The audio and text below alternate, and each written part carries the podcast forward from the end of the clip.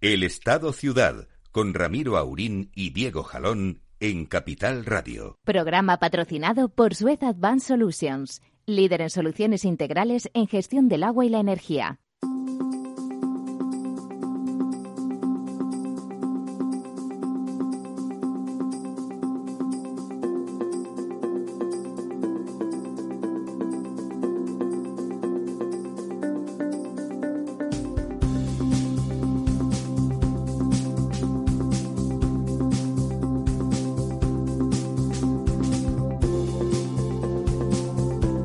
Buenos días, amigas y amigos. Bueno, bueno, lo de buenos días es porque somos gente optimista. Don Lorenzo. Muy buenos días, Ramiro. Lorenzo. Y además días bellos, ¿eh? Hoy hace un sol Sí, sí, sí, espléndido hoy aquí en la un día, capital. eh, agradable, por la mañana fresquito, pero agradable. A ver si el virus se va a otro sitio. Don, don Diego. Pues buenos días, sí, efectivamente un día de, de ese- esa época que a mí me, vamos, y yo creo que cuando más se disfruta ciudades como Madrid, Sí. que es el principio del otoño, el principio de la primavera, en fin, cuando, el otoño en Madrid siempre cuando ha sido no hace hermoso. frío, no hace calor, se está, se está a O sea, gusto. cero grados, ni frío y- ni calor. y no llueve y, y además, bueno, dan, dan que a partir del jueves, el viernes vuelve la inestabilidad, las borrascas, las lluvias y tal, pero bueno, pues el viernes. queda, sí, jueves, viernes empieza otra vez a bajar la temperatura y se anuncian incluso pues nevadas otra vez en el Pirineo, donde por cierto el fin de semana pasado ya nevó, Ya nevó, ya nevó. bastante copiosamente, ¿no? Lo cual nos anuncia que vamos a entrar antes de ir al grano con los pantanos, ya que habla usted del- de la nieve, porque eso es bueno, ya saben, para los pantanos, para el agua, para la agricultura. Bueno, pues efectivamente ha llovido, ha llovido esta semana anterior, eh, sobre todo más por el norte que por, que por otra zona y más en la vertiente atlántica que la que en la otra. O sea, todo Eh, clásico. Sí, más o menos lo, lo que viene siendo habitual. Eh, a pesar de ello, han seguido bajando bueno el agua embalsada en 428 hectómetros cúbicos, que es un 0,77 menos que la que la semana anterior. Estamos ya en el 46,51 y estamos ya pues acabando o llegando a ese momento en el que tanto la curva de la media de los últimos 10 años como la del año anterior y la del año también 2018 empiezan digamos a doblegarse y a empezar a subir. Es decir, dejamos ya de, de bajar de perder. de perder y a partir de dos, tres semanas lo previsible sería que empezásemos a, a aumentar la cantidad de agua embalsada. en Bueno, de hecho está lloviendo razonablemente este principio de eh, otoño, ¿no? Efectivamente. Mm, Bueno, por cuencas, como, como ya sabemos, pues las, las cuencas del sur son las que peor, que las que peor están. Guadiana en el 30,95. Si seguimos a este ritmo en las dos o tres próximas semanas, que todavía es previsible que siga descendiendo el agua embalsada, pues posible que acabe o, o el verano o que acabe Perdiendo esta- los 30 el- puntos. perdiendo los, el 30%. El Guadalquivir está también muy parecido, en el 31,54. Con, con 54.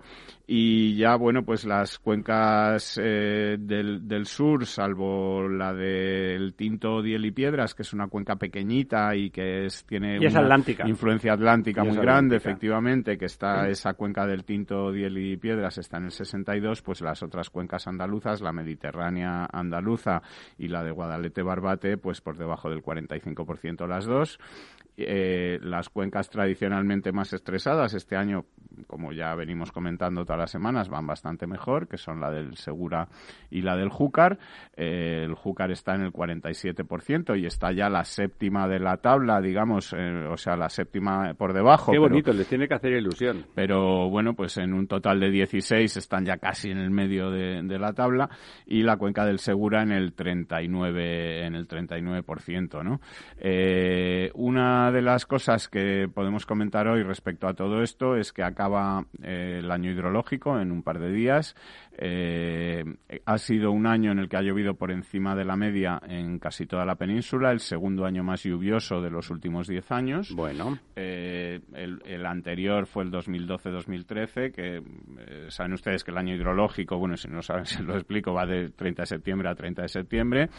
En la península ha llovido, como te decía, por encima de la media en casi todas las regiones, salvo en el, en el suroeste peninsular y en algunas áreas concretas es curioso, por ejemplo. ¿En el suroeste se refiere usted a Murcia? Pues no, suroeste me refiero. Ah, suroeste, no sureste, Me refiero pues a las provincias eh, de Extremadura, aparte de, de Extremadura, a, a, Huelva, Sevilla. A Huelva, Sevilla, Córdoba, eh, parte de Jaén y Málaga, ¿no? Eh, hay también como curiosidad que en, esas zonas en las que ha llovido menos de la media está, por ejemplo, alguna zona o una parte del litoral norte de Galicia, que tampoco es una de las regiones en Galicia donde haya llovido más por encima de la media que lo habitual, es decir, no... Sí, sí, para ser ellos, digamos, ¿no? Efectivamente. Alguna región de, de Castilla y León y sobre todo lo que ha sido es un año muy seco en Canarias, ¿no? Es un año en el que ha llovido eh, muy, muy, muy por debajo de la media en todo Canarias y en alguna zona de Baleares, particularmente en las islas más del sur, en Ibiza y Formentera, donde ha llovido también menos, menos que la, que la media, ¿no? Un año hidrológico, como te decía, que acaba, que acaba bien en general en su conjunto, salvo en algunas zonas eh, en las que, bueno, pues ha llovido menos. Eh, y, bueno, pues nos em, empezamos el contador a cero a ver qué, qué pasa qué pasa a partir de ahora. Como, y si... como la ATP, pero la, y, bueno, empezamos, el, empezamos otra vez el. El contador a cero sin haber hecho, digamos, ningún caso a todas las... Y como aquí no hay bar, no hay forma de hacer trampa. efectivamente, a todas las advertencias que nos viene dando, pues, eh, tanto ese 30% de la cuenca del, del Guadiana, como el 31% del Guadalquivir, como el año 2018 que fue especialmente seco y donde pasamos apuros, etcétera, y donde seguimos pues sin hacer infraestructuras de agua para poder captar más agua o para poder eh, utilizarla mejor y donde seguimos, bueno, pues eh, sin pensar en, en, este... Infraestructuras naturales. En, eh, sí, efectivamente. En que este, diría alguien muy arrojado. En este bien natural tan importante, ¿no? Para cualquier... Para cualquier... Y ya decididamente escaso e irregular. Actividad, para cualquier actividad humana, efectivamente, ¿no? Así que, bueno, esperemos que el tiempo siga siendo, o la naturaleza siga siendo benevolente y no se ensañe demasiado con nosotros como ha ocurrido con, con el coronavirus y que en el tema del agua pues nos vaya dejando un poco eh, respirar en ese sentido. Y antes de terminar, pues nada, el pantano de San Juan, tres hectómetros cúbicos menos. tres hectómetros cúbicos menos que la semana pasada, está en 46 sobre un total de 138. Y, Va perdiendo de forma seria, ¿eh? Efectivamente. Pero ahora recuperará porque ha llovido. Está, la zona centro también han caído. Efectivamente, tiene que ir recuperando y, luego, bueno, eh, los dos embalses que pueden nutrir a este pantano de San Juan pues están un poco mejor. El embalse de Valmayor está por encima del 50% con 70 hectómetros cúbicos de 124 y el otro pequeño de Picadas que está por encima también de, San Juan y que, puede nutrir a San Juan pues eh, está completamente lleno. Tiene 15 de 15. O sea que es un... Es chiquitín. chiquitito pero, pero está completamente lleno. Hace de, de última reserva espiritual hidráulica del pantano, de, San Juan. efectivamente. Bueno, pues eh, visto el tema del agua, que va a seguir siendo mm, importante porque como no estamos a lo que tenemos que estar, ¿no? Tenemos una situación muy compleja. Estaba pensando el otro día repasando las pandemias que en este mundo nuestro han sido y la verdad desde con el ataque de pánico excesivo que en, ah, en, los tiempos contemporáneos tenemos los habitantes de los países ricos, esta es la pandemia más liviana que nunca ha tenido ni mm. sufrido la humanidad. No es que no sea importante, no es que cada una de las personas que han muerto y sus familias no sean tragedias y no sea fundamental bueno, cuidarnos, para eso hemos avanzado tanto, para que todo eso pase de una forma muchísimo más discreta, para que las, los dramas eh, humanos, personales, familiares, pues queden reducidos a la mínima expresión en la medida de lo posible. Pero dicho eso, bueno, vamos a, ser un poco... Eh, eso pasa cada X eh, décadas, a veces en, la Edad Media lo de décadas era una broma, era como continuo de una forma o de otra pero hay pandemias, aparecen nuevos patógenos que no están controlados, incluso ahora controlamos tantas cosas, o algunos controlan tantas cosas, no controlan los patógenos, nos controlan a nosotros, la información, las decisiones que tomamos, eh, políticos, eh, multinacionales, lobbies, sinvergüenzas de todo tipo. Pero lo cierto y verdad es de que esta pandemia hay que verla, hay que sufrirla, hay que gestionarla, no hay que ponerse eh, neurasténico porque la verdad es que de todas las que podían ser, pues la verdad es que se demuestra si la última pandemia importante fue la, ya lo hemos comentado tantas veces, el, a finales de antes de los años 20 en el del siglo hay, otras posteriores pero también más fuertes que esta. En el año cincuenta y tantos hubo otra. Pero pandemia se le puede llamar pandemia fue global bueno yo hombre tanto como la gripe española no pero sí tuvo repercusión internacional. En todo el mundo de, también, de, qué me estaba usted hablando de alguna gripe sí una gripe del año 55 creo recordar o 56 otra que hubo en el 68 ¿Y cuántos muertos estamos pues hablando más que en la actualidad. De momento otra cosa es que esta todavía no ha terminado y en cualquier caso, estamos ahí, hay que, hay que ir con cuidado. En el caso de la Comunidad de Madrid, de la Ciudad de Madrid en particular, es verdad, los datos son preocupantes y los comparamos con, con la primera oleada. Es evidente que la letalidad es mucho menor es evidente que sabemos muchas más cosas con respecto a los contagios. Ahora se hacen decenas de miles de PCRs constantemente y entonces no, se querían hacer para que no salieran los, los medios, hombre, si hablamos, por ejemplo, de la última gran pandemia de la que todo el mundo habla, la gripe española o esta gripe... Hablamos de, 50 millones de, muertos. 50 millones de muertos. si hemos, acabamos de superar el un millón de muertos. es grave, sí, hombre, un millón de personas... tres veces más de población en el mundo. Sí, efectivamente, con, una población muchísimo... Es decir, que proporcionalmente todavía es más significativo e importante. Dicho sea eso, no para valorar, o sea, aquí todos, por ejemplo, en esta emisora, el protocolo es estrictísimo, todo el mundo se lo toma muy en serio, absolutamente. En todas las empresas que he podido visitar durante esta semana, realmente el protocolo se lo toman muy en serio.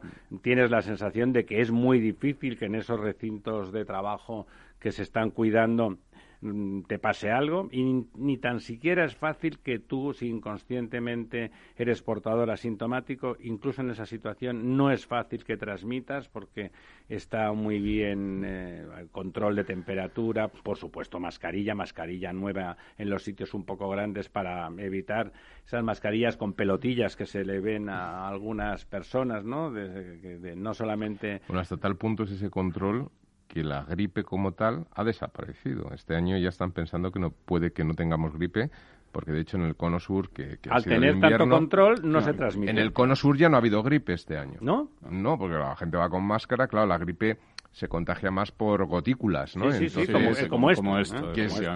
Bueno, pero no, el, coronavirus también tiene tema de aerosoles. Bueno, no lo saben, están diciendo que a ver si hay Pero la gripe ha desaparecido en el cono sur. ¿Qué pasa? Que de entrada, además a la gripe, eh, tenemos cierta preparación los humanos, ya tenemos cierta resistencia. Si encima nos protegemos, pues desaparece.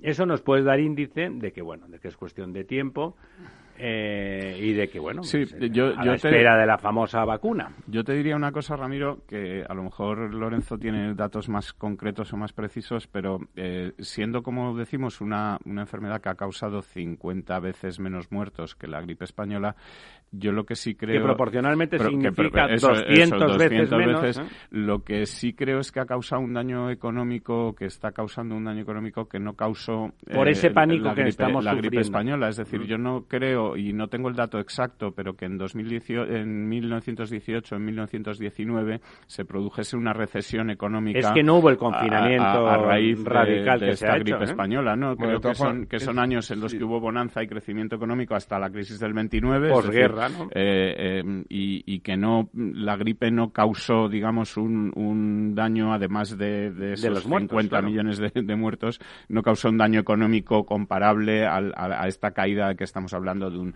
de dos puntos del PIB. En, sí, que en, el caso de España puede significar la pérdida del tren de, histórico. de dos cifras, digo, no de dos puntos, es decir, de caídas del PIB por encima del 10% en casi todos los países desarrollados. ¿no? Que, es difícil de comparar, ¿no? Porque allí, como decíais, se, se salía de una guerra mundial, donde el mayor PIB mundial se concentraba en Europa, que eran los países afectados por la guerra, y por lo tanto siempre está el rebote después del fin de una contienda eh, de, recuperación. Pero es verdad. digamos que esta gripe no causó un frenazo. Sí, en no hubo el confinamiento que ha habido ahora, efectivamente. seguro que habéis visto los dos, y ustedes eh, oyentes también, muchas fotografías de, de, la gente con mascarilla en esa época, realmente. Pero iban a trabajar, iban a, vamos, no, no, no se, no se planteaba que iba a haber un parón que pudiera trastocar el devenir histórico de las sociedades, ¿no? Eh, esto, que parece una exageración, no lo es. En España la situación es de que podemos perder eh, algunos trenes, ¿eh? podemos perder algunos trenes. Nuestros políticos no están en lo que deben de estar. Yo creo que además bueno, todo el espectáculo final, después del, del, esperanzador, la esperanzadora reunión entre la presidenta de la Comunidad de Madrid y el presidente del Gobierno de España, que parecía, bueno, aunque fueran un cierto postureo por parte de los dos, obligaban las formas, al final en democracia son muy importantes y obligan a determinados comportamientos. Por la tarde estaban convocándole una manifestación y al día siguiente el ministro de Sanidad, el, habitualmente polaitilla, se ponía como una moto diciendo que esto era Zambia, ¿no?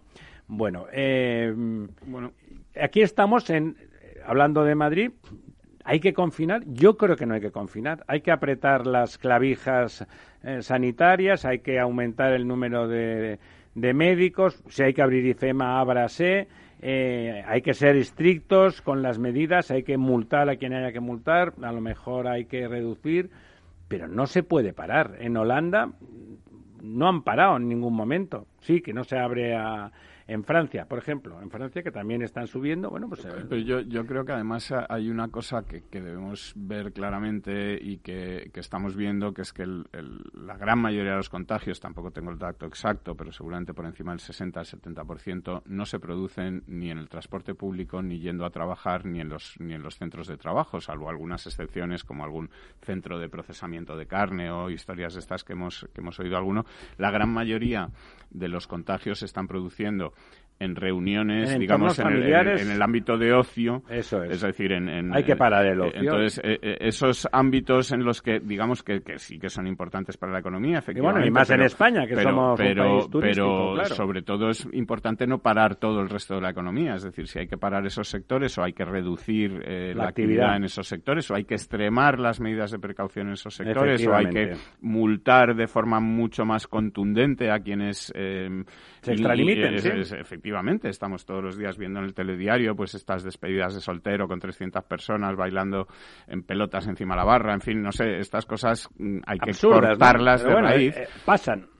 Eh, y, la forma seguramente de cortarlas pues es aplicando, mm, digamos, sanciones. Bueno, en Francia cierran a las 8. Mucho más estrictas, eh, reduciendo horarios, reduciendo aforos, etcétera, y seguramente por ahí consigamos reducir mucho el, índice de contagios, ¿no?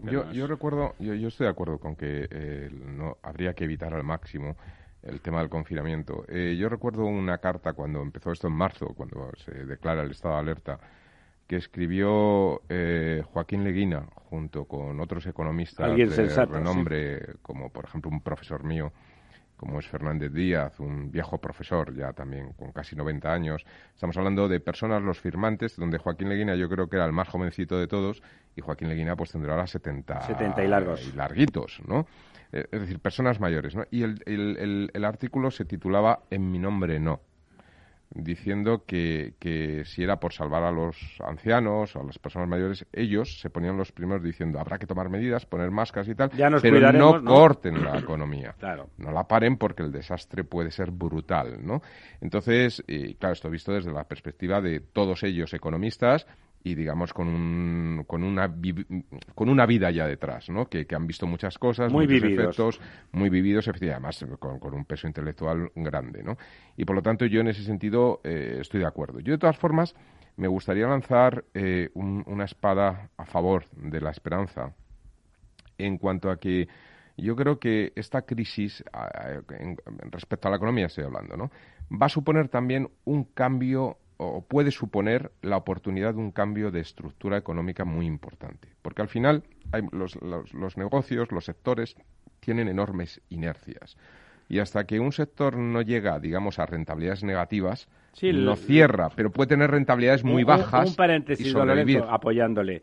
El darwinismo, eso que le llaman la evolución, no es evolución. Solo se produce cuando hay un colapso ambiental de algún tipo se produce el, salto evolutivo. ¿eh? Claro, yo para que lo entienda un poco No es en continuo, es por, es por umbrales catastróficos. Si un sector, digamos, un sector eh, da rentabilidad negativa, al final muere por, porque no se, puede estar, no se puede estar perdiendo dinero eternamente. Pero hay sectores donde dices, bueno, pues da una rentabilidad, estoy poniendo un ejemplo tonto, ¿no? Del 3%. Sin embargo, ese, esos recursos que llevan esa inercia que están, dejan de invertir en otros sectores que dan rentabilidades del 8, por decir un ejemplo. Costo de oportunidad. Hay un costo de oportunidad que es el concepto clave que tiene todo economista en la cabeza, que se está perdiendo por las inercias de los sectores. Claro, ¿qué ocurre? Que una situación como la pandemia, los sectores más débiles son los primeros que caen, por, como las propias personas. como es lógico. darwinismo. Por lo tanto, esto implica que pueda haber eh, tanto empresas en todos los sectores como sectores enteros donde necesariamente el dinero al final fluye, se va a sectores más, más interesantes cuando todo muere y hay que volver a renacer. ¿no?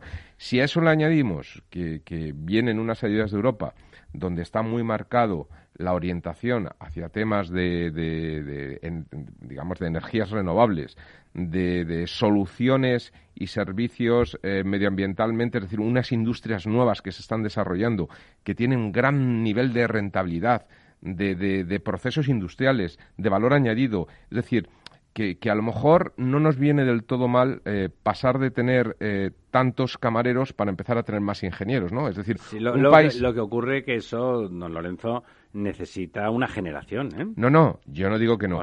pero que quiero decir que también, que también habrá que intentar que lo hagan mejor, pero, van a seguir siendo camareros. Que también hay que reconocer que en España eh, hemos estado viendo durante los últimos 20 años con gente que salía de la universidad muy cualificados y acababan trabajando de camareros. Esto también es una lástima, ¿no? Es decir, es una pérdida de recursos productivos brutal. A lo mejor los es una muy cualificados, muy cualificados. Sí, bueno, pero en cualquier caso más cualificados que para ser camareros. Efectivamente, es decir, en cuestión de recursos y sobre todo que se ha invertido en esas personas con una titulación universitaria, el Estado, todos, hemos invertido en torno a 6, 7 mil euros al año, es decir, hay una inversión más la inversión del costo de oportunidad de estas gentes que han estudiado y demás, que dices, hombre, yo creo que merecen una oportunidad. No, no, estoy diciendo para que pasen a ganar 200 mil euros al año como esos super cualificados que acaban de altos ejecutivos. A mí me pero desde que luego, gane mucho dinero. Desde luego, gente que probablemente por encima de los 18 mil euros al año, pues pueden acabar ganando 37 mil, porque tienen cualificación para ello, ¿no? Entonces yo creo que esto puede ser muy positivo en el medio plazo si se sabe canalizar. Otra cosa es saber qué hacen nuestros políticos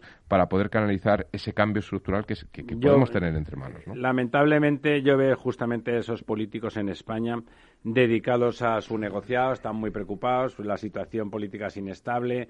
Eh, decía Felipe González el otro día, con mucho acierto, don, don Diego escribió un artículo brillante en, las tribunas de Valladolid Salamanca y algunos otros periódicos de Castilla y León sobre las declaraciones de, de, don Felipe González. No se puede pactar el futuro de España con quien cree que lo que tiene que hacer España es desaparecer, ¿no? Pero bueno, volvemos, volvemos en un par de minutos y seguimos ah, con lo nuestro.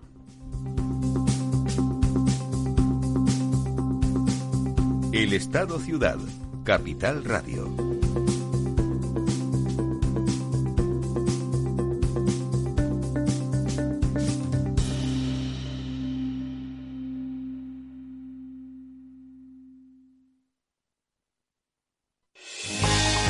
Pensando en montar una empresa pero no se atreve a dar el paso en solitario? Busca una marca conocida y consolidada que le respalde. En Franquiciados le ayudamos a elegir el negocio que más se ajuste a sus necesidades. Franquicias de éxito, innovadoras, de baja inversión. Los miércoles a las 12 en Capital Radio tienen una cita con el único programa de radio de España especializado en la industria de la franquicia. Franquiciados con Mabel Calatrava.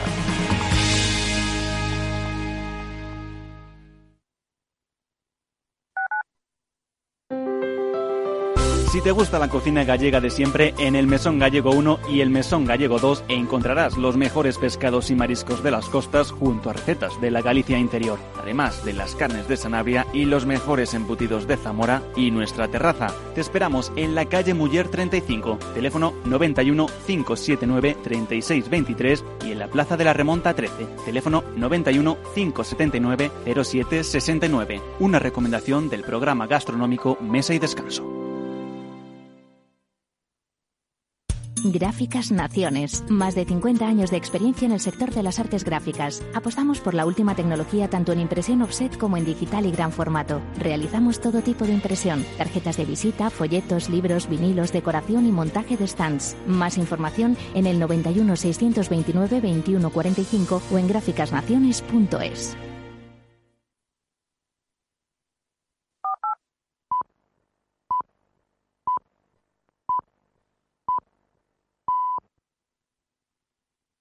El Estado Ciudad, Capital Radio.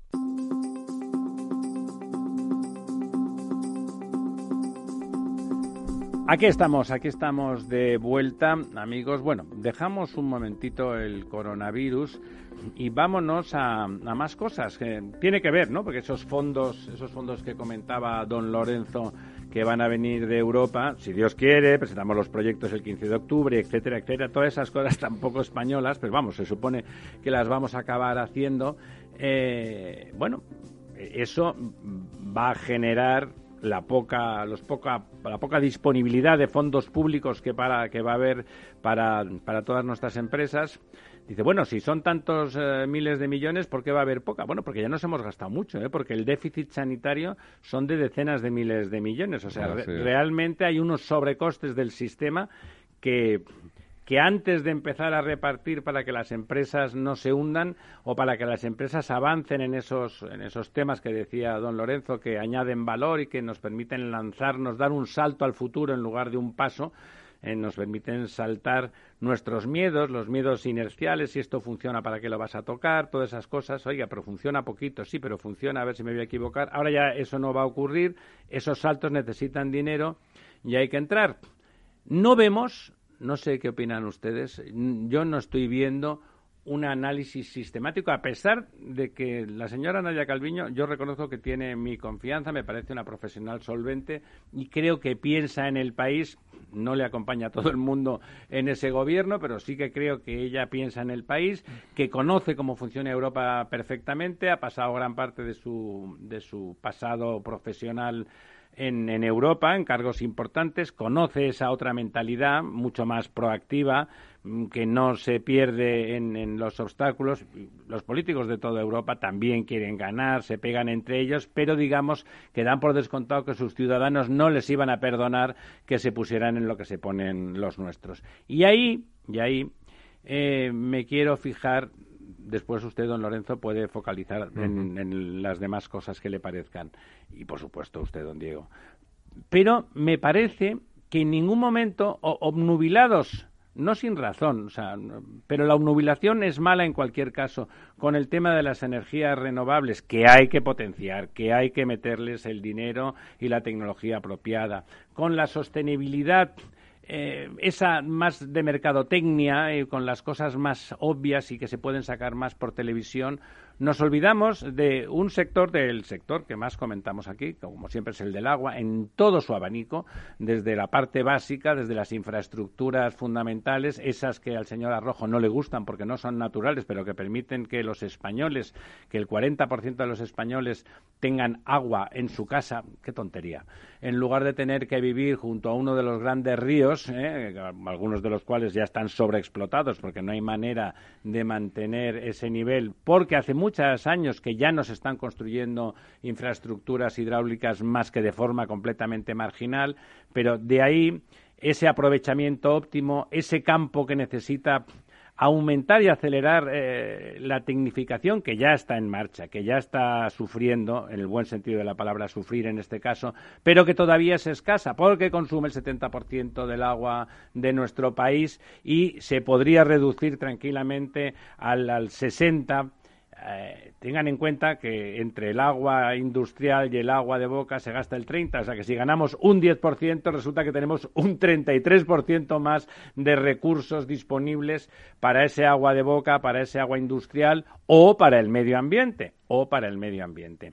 Eh, el sector del agua, que además tiene una capacidad de innovación en este momento descomunal, una capacidad de digitalización en todos los ámbitos, no solamente en el evidente, que es el agua urbana, donde la tecnología es obvio que puede mejorar muchísimo los sistemas, reducir las pérdidas, etcétera, pero también en alta también en alta, con sistemas de información geográfica muy sofisticados que nos permitan saber lo que hay que hacer. Claro, ese saber lo que hay que hacer es para hacer algo después.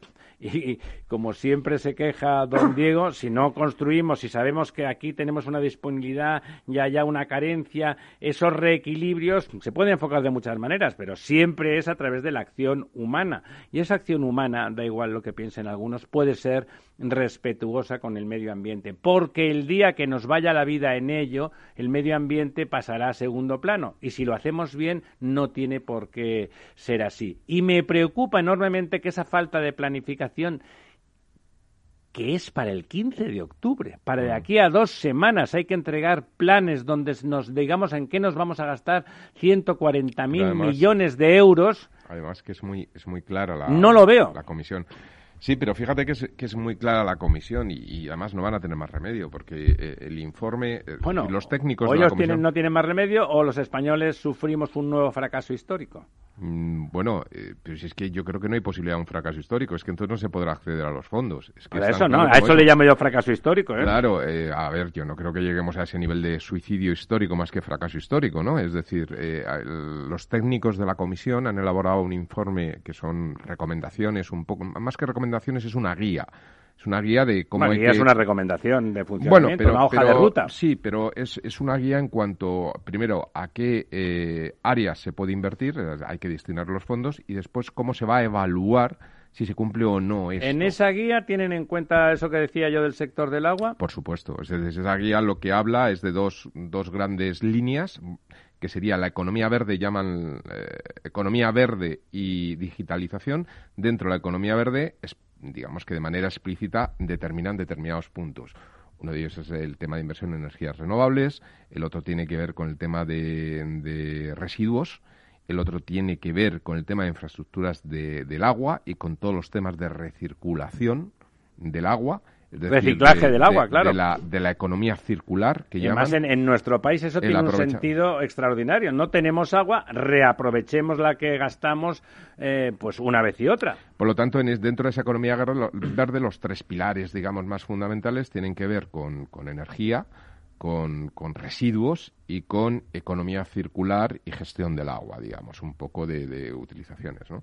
Y luego incorporan como una segunda pata el tema de la digitalización, que yo entiendo que está abierto a todos los sectores, no solamente a los sectores de la economía verde. Entonces, bueno, pues ellos lo que establecen muy claramente es que eh, se va a hacer una evaluación y dividen en tres categorías de, de digamos, focos de la inversión. Uno es los que dicen que son inversiones que contribuyen esencialmente a esta, esta política, tanto verde como digitalización. Otros que contribuyen significativamente, estamos hablando de matrícula y de notable alto. Y luego aquellos que no contribuyen, que los ponen como cero. Y te permiten. ¿Quién no contribuye?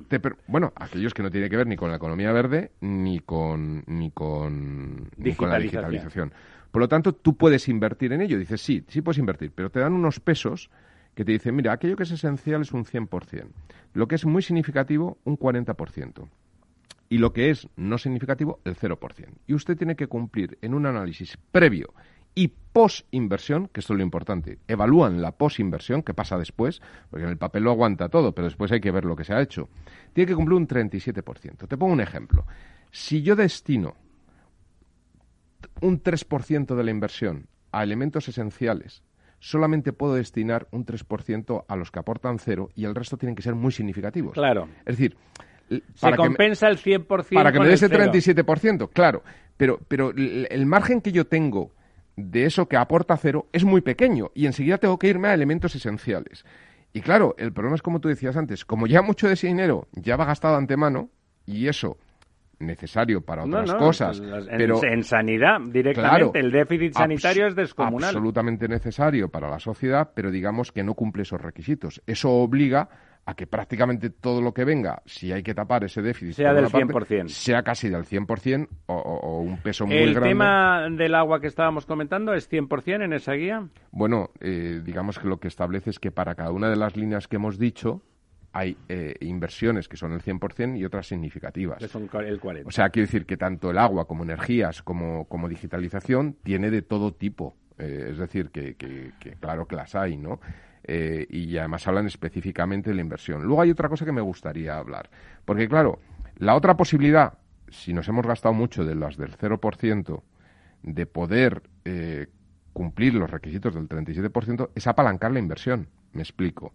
Eh, si yo empiezo, y esto lo dice la propia comisión, invita a, por favor, eh, a o sea, que se colabore. endeudarnos. No, a que se colabore con el sector privado. Ah, bueno. Si usted hace colaboraciones público-privadas, ¿qué ocurre? Pues que, a ver, si yo recibo 100 millones y destino 20 a elementos esenciales, pero con estos 20 logro conseguir que otros 50 o 60 Lo ponga el privados los privado. pongan, digamos que se produce una sinergia eh, que, que me permite compensar Eso, es- otros eso ya sabe usted que está mal visto en una parte significativa del gobierno. bueno, pero es la única manera en la que podemos destinar a elementos de ponderación cero, digamos, si queremos realmente acabar cumpliendo con los requisitos. Tenemos que entrar en esos procesos de colaboración Ya público-privada. sabe usted que Alemania ah, lleva ya meses apoyando planes de sus empresas Claro. que ya han captado recursos Pues esto es lo que significativos, establece ¿eh? la guía y además establece que, que se haga con cuidado de, de no provocar efectos que se llaman en economía técnicamente crowding out, o efectos expulsión. No vaya a ser que el sector público expulse, Expulse al al sector privado, claro. sino que, que realmente se, Lo se colabore, lo integre y, y- y apalanque la operación, porque es la única forma de que esos 140.000 millones Sean se conviertan 200.000 en o- 400.000 o en 200.000 o en los que sean, ¿no?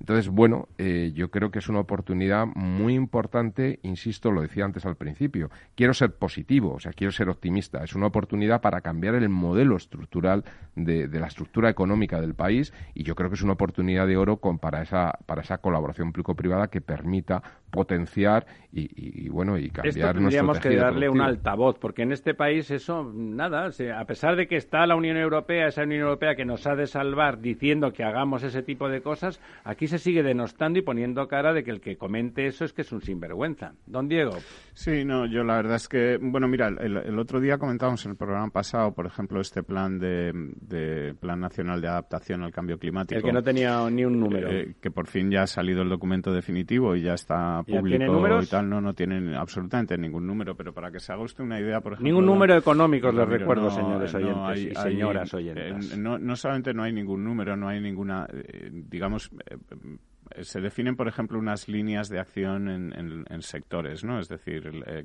qué- acciones se deben hacer en el agua, qué acciones tal. Eh, esto es como un documento pues que hubiera podido hacer perfectamente un, un estudiante de, de- de- Avanzado, de ¿no? avanzado, Un chico espabilado. chico espabilado de- del último curso de bachillerato, lo que sea. de pues, en fin. bachillerato, yo iba a decir de la universidad. pero No, no, pero es que a ver, vamos a ver, ¿usted cree que puede hacer un, alguien un plan nacional de acción o de adaptación al cambio climático y dedicarle cinco folios al agua? ¿Cinco folios? Realmente sí, es sí, escaso. Sin, pero sin, sin explicar qué infraestructuras son necesarias, cuáles son las que hay que hacer, las que no hay que hacer, a cuáles se va a dar ¿Ha leído prioridad. usted esos cinco folios? Sí, sí, los tengo aquí delante, si, si quiere, vamos, o sea, tardaríamos cinco minutos en leerlos. El porque es que no índice, es- díganos usted el- los epígrafes. pues mire, le digo los epígrafes del documento. El documento es básicamente una especie de, de- de, eh, no sé, de declaración de intenciones, ¿no? De, de, a mí lo que me gusta es esto, lo que me gusta es lo otro y lo que me gusta es lo de más allá. Eh, explica, pues, el contexto, explica no sé qué. Pero mire, los, los epígrafes principales del índice son el escenario de adaptación, entonces habla del el cambio climático en España, impactos y riesgos, que es un bla bla bla, pues sobre esta realidad que inequívoca que es el sí. cambio climático, Todos de acuerdo. los cambios proyectados eh, que van a llegar, los impactos y los riesgos derivados del cambio climático, pues estas cosas, ¿no? De que va a llover más, de que, en fin. Todo lo que todo el mundo sabemos, a esto sí se le dedican 23 páginas, a la acción en el agua se le dedican 5, ¿no?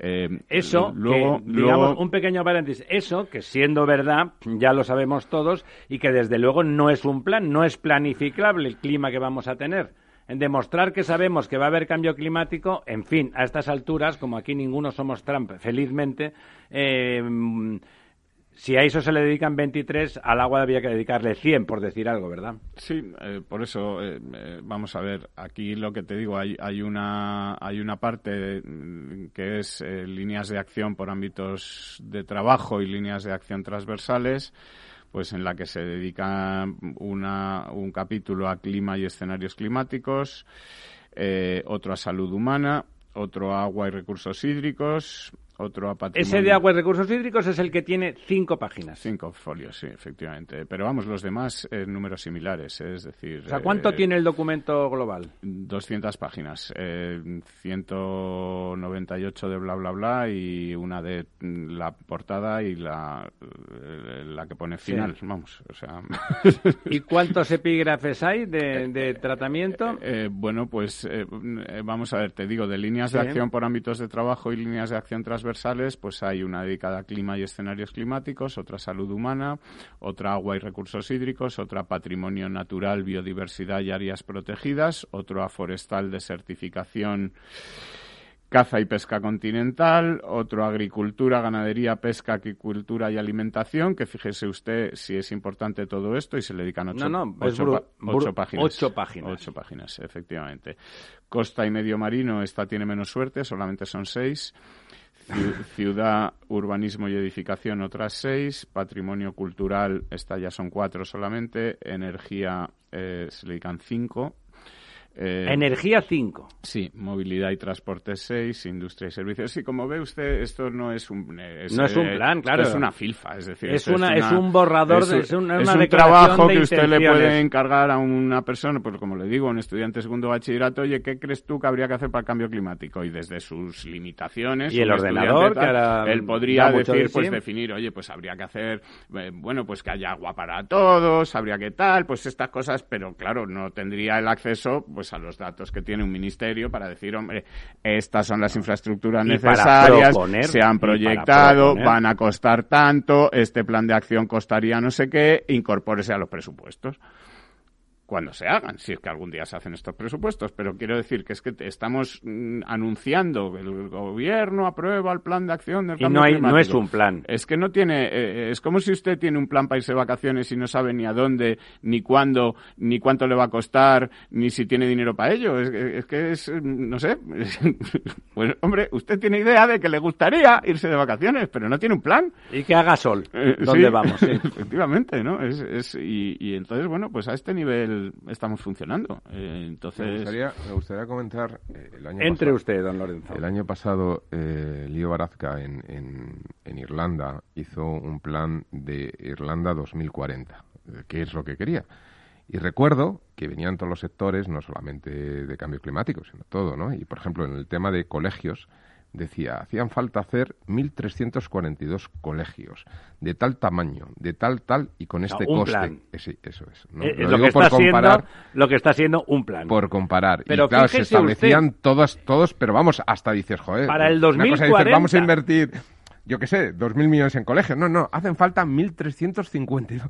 Inicialmente, en esas 23 páginas que aquí eran más, pues decía, la población va a pasar de cuatro Claro, un análisis demográfico. ¿Sabe usted cuántas...? Y, pico, y esto implica, la juventud de la pirámide poblacional implica esto, con lo cual la masa en distintas fases... Eh, Una cosa que no fuera un insulto a la inteligencia. Que ojo, que luego lo harán o no lo harán, invertirán Bueno, no, pero el plan está ahí. Este plan tiene una, un capítulo dedicado a financiación en el que no hay un solo número, se habla eh, ¿Qué dice? Tiene, tiene, tres puntos. Instrumentos europeos para la financiación de medidas de adaptación, la que dice que hay fondos europeos a los que se puede recurrir para esto. Instrumentos nacionales para la financiación de medidas, en donde dice que hay fondos nacionales donde se puede recurrir para esto. Que a ver, los hilos como las megas. Y movilización de la financiación privada, donde dice que, hombre, que sería cojonudo, que la, con perdón, que sería muy adecuado, estupendo, que la empresa privada pues aportase también su, su granito de arena para esto. el capítulo entero, con esas tres eh, subpartes o como quiera usted llamarlas, comienza en la página 72 y acaba en la página 77. Cuatro paginitas. Cinco, sí. Cinco. Bueno, para no mentir, ¿verdad? Bueno, pues sin una sola cifra. Bueno, y esto es a lo que llamamos. Evidentemente no es un plan. Es, eh, bueno, pues es una cosa que, en fin, a mí me daría vergüenza, pero. llamarle plan sería una, es una declaración de intenciones. Es unas directrices, yo habría que llamarle directrices para la elaboración del plan. son directrices para la elaboración de un plan. Efectivamente. Eso, eso llamarle un plan está, está completamente fuera de lugar. Y como le comentaba, es muy similar eh, y estamos hablando del cambio climático, que no es una tontería o que por lo menos ni siquiera le resulta una tontería al gobierno, que se llena la boca hablando de cambio climático y de la necesidad de tal, y de que hay que liderar y que no sé qué y que no sé cuántos. También se llena la boca hablando del impulso que hay que darle a la ciencia, de lo importante que es la investigación. Y no hay ni directrices para un plan. No, se ha hecho una estrategia española de ciencia y e innovación que es muy parecido a esto. Es una filfa en la que, bueno, pues se dice que se hará y que, bueno... Que hay que, ir a la luna y que hay que inventar Que hay que promocionar el talento, que hay que atraer a jóvenes tal, que hay que, que hay que, que hay que, pero que no como, como, como. Que no como nada, porque así no vamos a comer. Efectivamente, al final así nadie comerá. ¿Eh? Le veo cara de preocupación, don Lorenzo. Bueno, es que, a ver, efectivamente son desideratum, ¿no? Son, son tú antes lo has dicho, es como eh, líneas maestras para la elaboración de un plan en, ambos sectores y en Para la elaboración de ahora, póngase alguien a, trabajar y hágame 1.200 páginas. El, problema es que... y, póngame clarito que, hay que hacer. Claro, el problema es un problema económico, ¿no? Es un problema de que estamos dando vueltas eh, al, mismo, al mismo bolígrafo encima de la mesa porque nadie se atreve a enfrentarse al problema que se nos viene encima. Pero perdona, don Lorenzo, o sea, usted le encarga a las personas adecuadas, que las hay en España, y no 15, y al cabo de unos meses, no en 15 días como quieren hacer estos, pero en tres meses tenemos un plan sólido, serio, discutido con los sectores. Yo lo que quiero decir es que cuando tú elaboras esos planes, pues al final te salen unas cantidades de recursos necesarios pues que te hace plantearte que a lo mejor tenemos unas pensiones insostenibles que no se pueden mantener, que tenemos una serie de gastos que no se pueden mantener porque hay que canalizar esos ingresos hacia otras inversiones.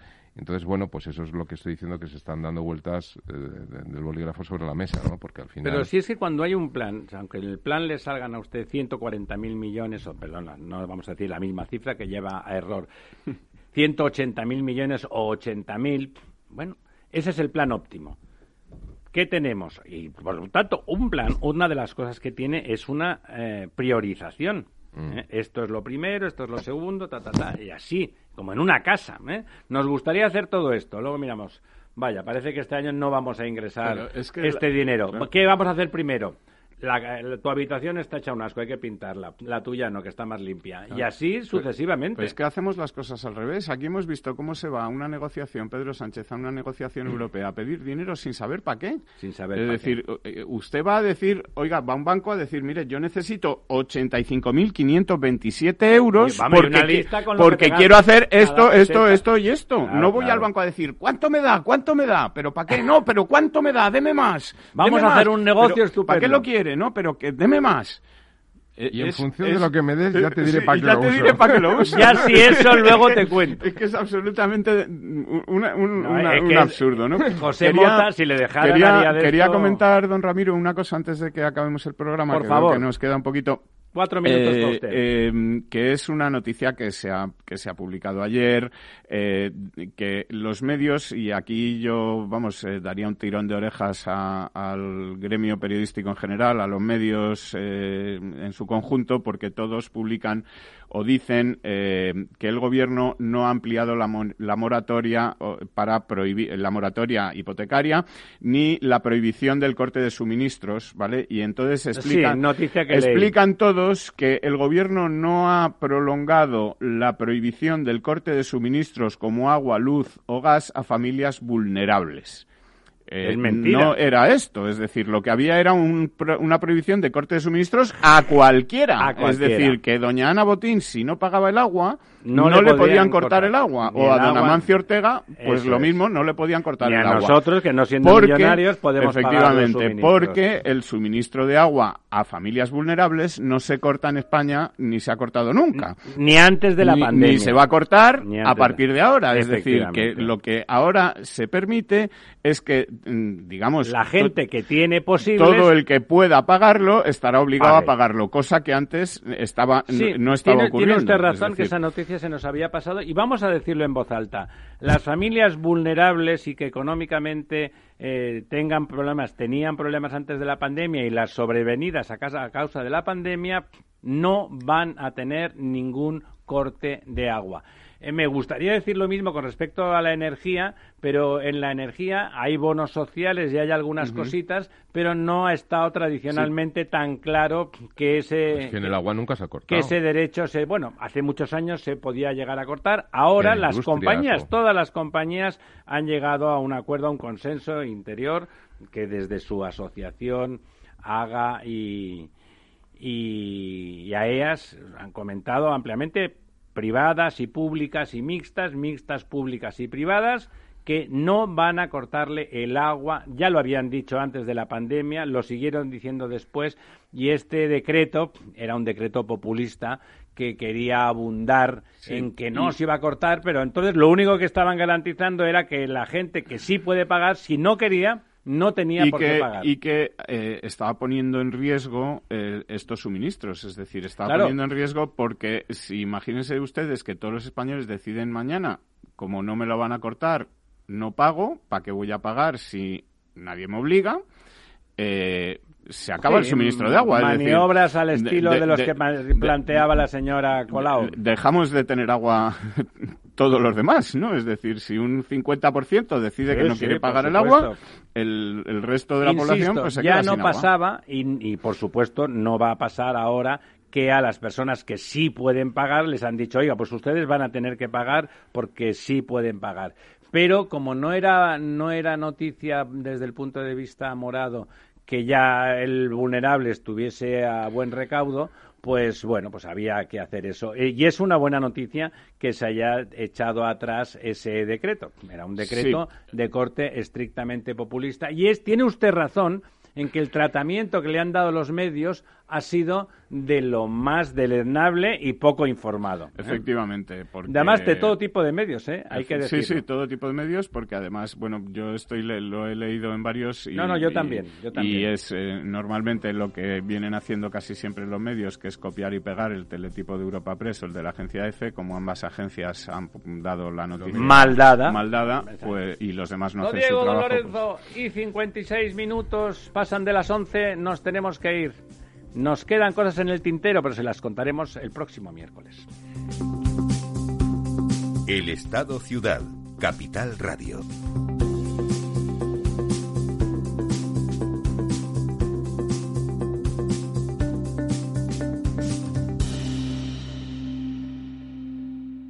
Programa patrocinado por Suez Advanced Solutions, líder en soluciones integrales en gestión del agua y la energía. Ya no estamos en la era de la información, estamos en la era de la gestión de los datos y de la inteligencia artificial. El tratamiento inteligente de estos datos proporciona un valor enorme a las empresas en sus procesos de negocio. En Piper Lab ayudamos a nuestros clientes a tomar decisiones de negocio basadas en datos. Escúchanos todos los lunes a las 10 y media de la mañana en el espacio de Big Data de Capital, la Bolsa y la Vida. Hola. A ver, el dinero se gana con esfuerzo y ahorrar debería darnos una recompensa. Sin embargo, siempre vemos que nuestro dinero crece poco, y eso hace que nos vengamos un poco abajo. Lógico. Lo normal es que veamos crecer nuestro dinero. Por eso me gusta Finanbest, porque me ofrece los mejores fondos de inversión del mundo al alcance de todos, con total transparencia y sin comisiones indebidas. Y con eso, la rentabilidad de mi dinero será mayor, o sea, lo normal. Entra en finambest.com y descubre que lo normal es extraordinario. Lo normal es Finambest. Tu radio en Madrid 105.7, Capital Radio. Memorízalo en tu coche. Disfruta de la mejor cocina gallega en Montes de Galicia. Todo un clásico moderno en el barrio de Salamanca. Disfruta de la variada dieta atlántica, de las mejores carnes y pescados tratados con respeto y transparencia y regados con una de las mejores bodegas de la zona. En grupo, en familia o en pareja, Montes de Galicia te ofrece el espacio perfecto en cada ocasión. Mus. Mus. Mus. Sinesio. Te toca, Sinesio. ¿Qué pasa? Oye, Sinesio, no, ¿qué, ¿qué te pasa a ti? Que te veo muy onnubilado, que no te veía yo así de ausente desde que te prometiste con la maruja. Si es que tengo un aparato que me resuelve todas las dudas, estoy a la última en los mercados. Anda, mira, ya está Sinesio con sus inventos. Sinesio el ingeniero. Atiende, Paco, mira lo que he descubierto. Alexa, ponme Capital Radio, maja. Te damos la bienvenida a Capital Radio. Puedes escuchar la señal en directo o nuestros mejores audios en formato podcast. Directo o podcast. ¿Qué quieres escuchar? Ponme los podcasts, Alexa. Has elegido podcast. Vas a escuchar las noticias de Capital Radio. Con esto, Paco, vamos a echar el órdago a los mercados. Natural. Capital Radio. Aportamos valor. ¿Desde cuándo y hasta cuándo se pueden solicitar garantías con cargo a la línea de avales ICO COVID-19? Las entidades financieras pueden solicitar el aval para los préstamos y operaciones suscritas con autónomos y empresas formalizados o renovados hasta el 30 de septiembre de 2020. El plazo podrá ampliarse siempre en línea con la normativa de ayudas de Estado de la Unión Europea por acuerdo del Consejo de Ministros.